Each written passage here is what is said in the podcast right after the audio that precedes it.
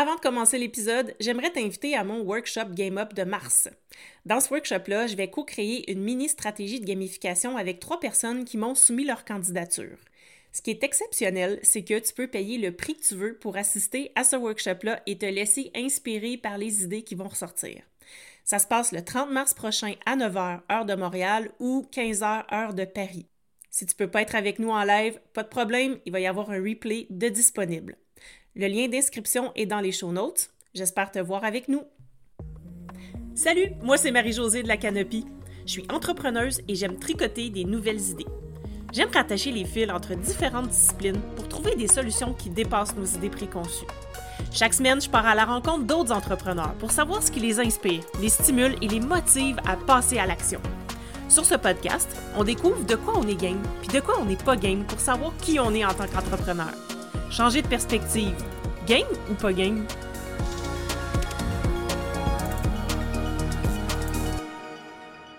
Est-ce que ça t'est déjà arrivé de travailler avec des clients en one-on-one puis de vivre de l'insatisfaction parce qu'ils n'étaient pas engagés dans le processus? Puis est-ce que ça t'est déjà arrivé de sentir de la résistance de la part de tes clients quand tu leur donnes des conseils? Ou toi-même, en tant que client ou cliente, tu déjà été déçu d'une prestation que tu as reçue d'un ou d'une professionnelle? Bien, c'est probablement à cause de la structure de votre relation professionnelle. Normalement, je te dirais que les mécanismes de gamification, c'est super efficace pour engager nos clients. Ben oui, c'est vrai. Mais cette semaine, j'avais le goût de te parler d'une autre façon d'engager de, tes clients puis qui coûte rien c'est d'instaurer une relation de coopération avec tes clients. Pour cet épisode, je vais me baser sur les travaux d'Yves Saint-Arnaud, qui est un psychologue québécois en relations humaines, et je vais laisser la référence du livre dans les show notes si tu veux en savoir plus après l'épisode. Premièrement, c'est quoi la coopération? Non, mais pour vrai, là. Parce qu'on entend souvent ce mot-là, mais des fois, il y a un écart entre ce qu'on pense faire et ce qu'on fait vraiment. Je sais pas si tu as déjà entendu quelqu'un dire Mon client ne coopère pas. En vrai, quand on dit ça, ça veut dire implicitement que notre client ne fait pas vraiment ce qu'on voudrait qu'il fasse. Mais la vraie coopération, c'est pas ça. La vraie coopération, c'est une structure de relation qui va amener le professionnel, donc toi, et ton client à travailler vers une cible commune. Donc, comme professionnel, tu peux choisir d'instaurer et de maintenir dans le temps une relation de coopération avec tes clients. Puis ça, ça n'arrive pas par hasard. C'est une compétence relationnelle que tu peux développer pour devenir plus efficace dans tes relations professionnelles avec tes clients. Il y a trois formes de relations professionnelles possibles, puis la coopération, bien, ça en fait partie. Pour que tu comprennes bien ce que c'est qu'une relation de coopération, je vais t'expliquer les deux autres structures de relations, puis ça va nous servir de contre-exemple. Donc, la première structure, c'est la structure de pression. Ça se passe quand c'est toi qui induis l'objectif, puis que tu demandes à ton client de l'atteindre. Donc, comme tu as besoin du client pour atteindre ton propre but, ça revient à dire que finalement, tu mets toute la pression sur lui. Ce qui risque d'arriver dans une situation comme celle-là, ben, c'est que le client résiste en trouvant plein d'excuses ou d'objections pour ne pas passer à l'action.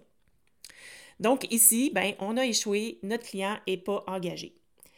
La structure de pression, ça va se manifester quand on donne des conseils tout faits ou ça se manifeste quand on part de notre expérience personnelle pour conseiller quelqu'un en pensant que parce que ça a été bon pour nous, ben que ça va être bon pour lui. Donc tu vois qu'ici, on est plus dans l'injonction et dans le conseil. Puis souvent, c'est quand on veut plus que notre client que ça tourne mal, qu'on vit de l'insatisfaction. Ça dit-tu quelque chose? Le deuxième contre-exemple d'une structure de coopération, c'est la structure de service. Puis ça, ben, on est bien bon là-dedans, les entrepreneurs. La structure de service, c'est quand ton client te fait une demande, donc quand il décide de ce que va être la cible. Il veut que tu répondes à son souhait. Ici, l'atteinte de l'objectif va reposer sur tes compétences professionnelles à toi. Donc, ton client va s'attendre à ce que tu lui fournisses des réponses à ses questions. Puis là, ben, il y a deux risques qui peuvent se produire dans une relation de service soit que ton client va devenir dépendant de toi puis qu'il va te demander de le conseiller pour chaque petit détail. Donc, il va avoir besoin de toi pour chaque étape de sa démarche puis il va être littéralement accroché à toi, ce qui devient lourd à la longue. Puis le deuxième risque, ben, c'est qu'il soit passif à tes conseils. Donc, il va accepter tous tes conseils sans exercer son esprit critique, mais il va jamais indiquer explicitement la manière dont il va atteindre ses objectifs. En gros, il va dire oui, oui, mais il mettra jamais rien en pratique. Puis ça, ben, ça cause des frustrations autant pour toi que pour lui. De ton côté, tu vas être frustré qu'il ne mette pas tes conseils en pratique, puis de son côté, il va se dire que tu ne l'aides pas vraiment à régler son problème. Donc, pour éviter de te retrouver face à des clients résistants ou passifs, bref, qui vont jamais passer à l'action, ben c'est à toi d'instaurer une structure de coopération.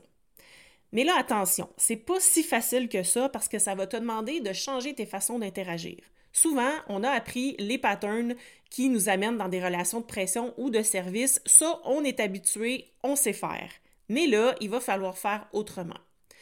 Ton rôle, c'est que peu importe si la demande vient de toi ou de ton client, c'est de faire en sorte que la cible puisse devenir une cible commune. Donc, c'est là que tu vas twister les choses pour que toi et ton client perceviez l'objectif comme étant un objectif qui répond à vos besoins à vous deux. Alors, la formulation de l'objectif à atteindre va refléter ce que vous voulez faire ensemble. Chacun va y voir un intérêt personnel, puis tout le monde va être engagé à contribuer à l'atteinte de l'objectif commun. Donc, vous devenez des partenaires.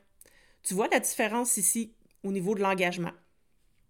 Dans une relation de partenariat, les partenaires se concertent vers l'atteinte d'un objectif commun. Donc, chacun connaît les compétences de l'autre, puis le pouvoir est partagé dans le sens où chacun exerce une influence sur l'autre, mais en respectant son propre champ de compétences et d'expertise. Saint-Arnaud a ressorti cinq règles pour arriver à transformer une relation de pression ou de service en relation de coopération. ces règles-là que je te partage aujourd'hui, ben, tu peux les mettre en pratique euh, pour y arriver toi aussi, puis je vais te donner des exemples. Ici, tu vas peut-être vouloir mettre l'épisode sur pause et prendre des notes. Alors, c'est parti. La première règle, c'est que quelle que soit la structure de la relation au point de départ, donc la structure de pression ou de service, c'est de créer un partenariat en cherchant avec mon client un objectif qui nous convient à nous deux et vers lequel on va essayer de travailler ensemble. Donc, c'est certain au début que la structure va toujours en être une de pression ou de service, dépendamment de qui approche qui en premier. Mais là, ici, c'est de venir créer, chercher à créer un partenariat. Ça, ça présuppose que tu dois reconnaître les compétences de ton client puis que tu sois capable de te mettre dans ses bottines. Donc, quand un client fait appel à toi, c'est important de le questionner sur ses objectifs puis d'évaluer si tu es la bonne personne pour l'aider à les atteindre. Ça, c'est du connu. Si tu fais des appels découvertes ou si tu as un processus de qualification de tes clients, tu le fais déjà. Ensuite, tu peux identifier c'est quoi les compétences de ton client qui vont vous aider à atteindre ce but commun. Puis tu peux utiliser des mots comme nous ou ensemble quand tu interagis avec ton client, ce qui lui démontre que tu es vraiment dans une dynamique de coopération. Si cette première condition-là ne peut pas être remplie, ben ça finit là. Il n'y a plus de possibilité de coopérer. Donc, tu vas choisir de continuer ou pas la relation, mais tu vas vivre avec les conséquences qui viennent avec. Si cette condition-là peut être remplie, par contre, il y a une deuxième règle à suivre. C'est la règle de la concertation. C'est pas parce que tu as suivi la première règle que ça va toujours continuer dans ce sens-là dans votre relation professionnelle. Il y a toujours un danger de retomber dans une structure de pression ou de service. Puis tu peux t'en rendre compte très tard dans le processus parce que souvent ça se fait inconsciemment. Comment on fait pour pas tomber dans le piège? Ben, c'est qu'on accorde autant d'importance au processus qu'au contenu. Donc ici, c'est à toi de proposer une façon de fonctionner qui va vous permettre de ne pas tomber dans le piège de la relation de pression ou de service. Alors, avant de discuter de contenu, donc le contenu, c'est tout ce qui est en lien avec ton expertise. Euh, comment tu vas faire pour aider ton client? Je te suggère de structurer tes processus. Tu peux aussi partager ta perception de la situation de départ de ton client.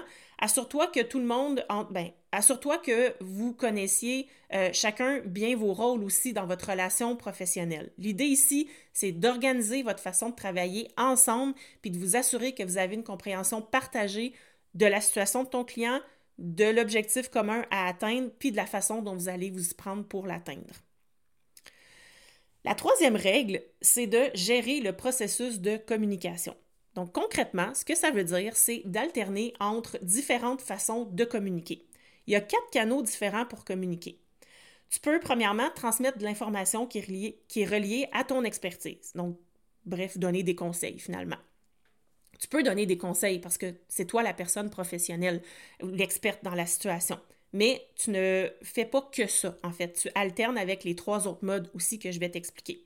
Deuxième mode, euh, deuxième mode de communication, deuxième canal, tu peux observer et nommer les obstacles qui arrivent en cours de route. C'est ce qu'on appelle entretenir la relation.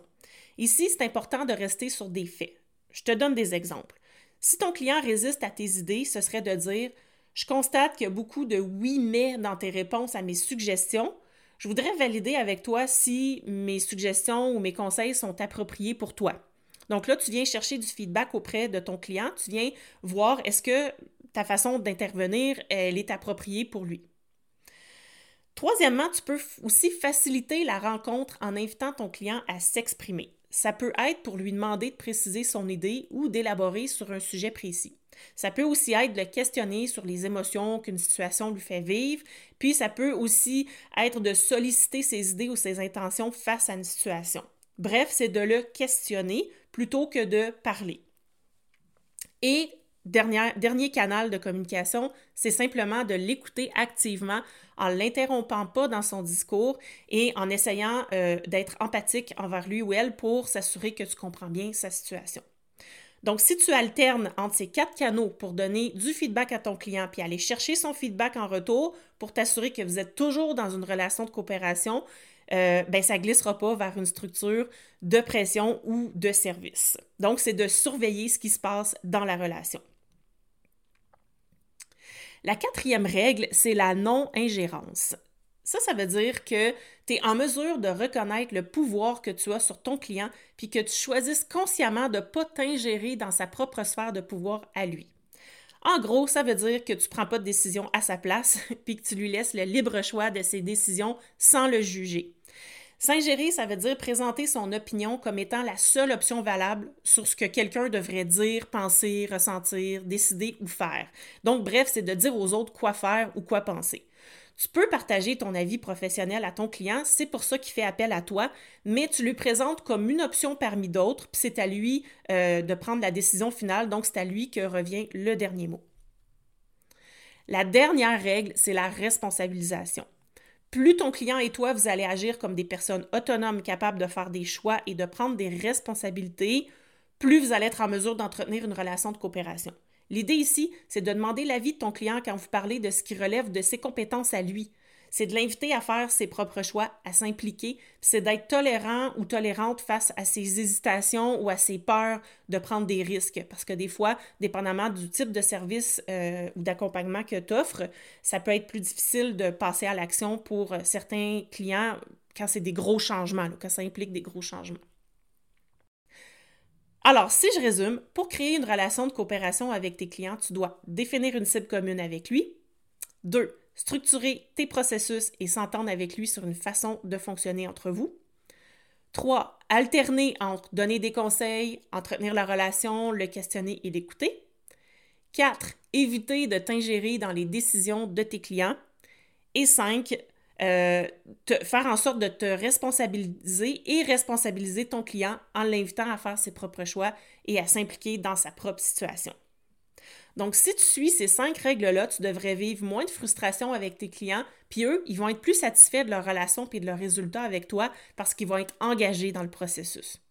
Puis comme je te disais au début, tu dois prendre le lead et initier ce genre de relation de ton côté pour que ça marche parce que ça ne se fait pas de manière naturelle. Donc, j'espère que cet épisode-là a pu t'aider à mieux comprendre comment se passent nos relations professionnelles, puis que ça va te donner des pistes pour devenir plus efficace dans tes relations avec tes clients. Puis n'hésite pas à venir me parler sur Instagram pour me partager tes réflexions. J'aime toujours ça, euh, vous entendre euh, suite à, à vos écoutes de mes épisodes de podcast. Donc, on se parle la semaine prochaine. Bye! Si tu as aimé ce que tu viens d'entendre, aide-moi à faire connaître le podcast. Invite du monde à se joindre à notre gang abonne-toi puis mets 5 étoiles pour que tout le monde sache où on est. Puis rédige un avis sur ta plateforme d'écoute préférée. On se parle la semaine prochaine? Bye là!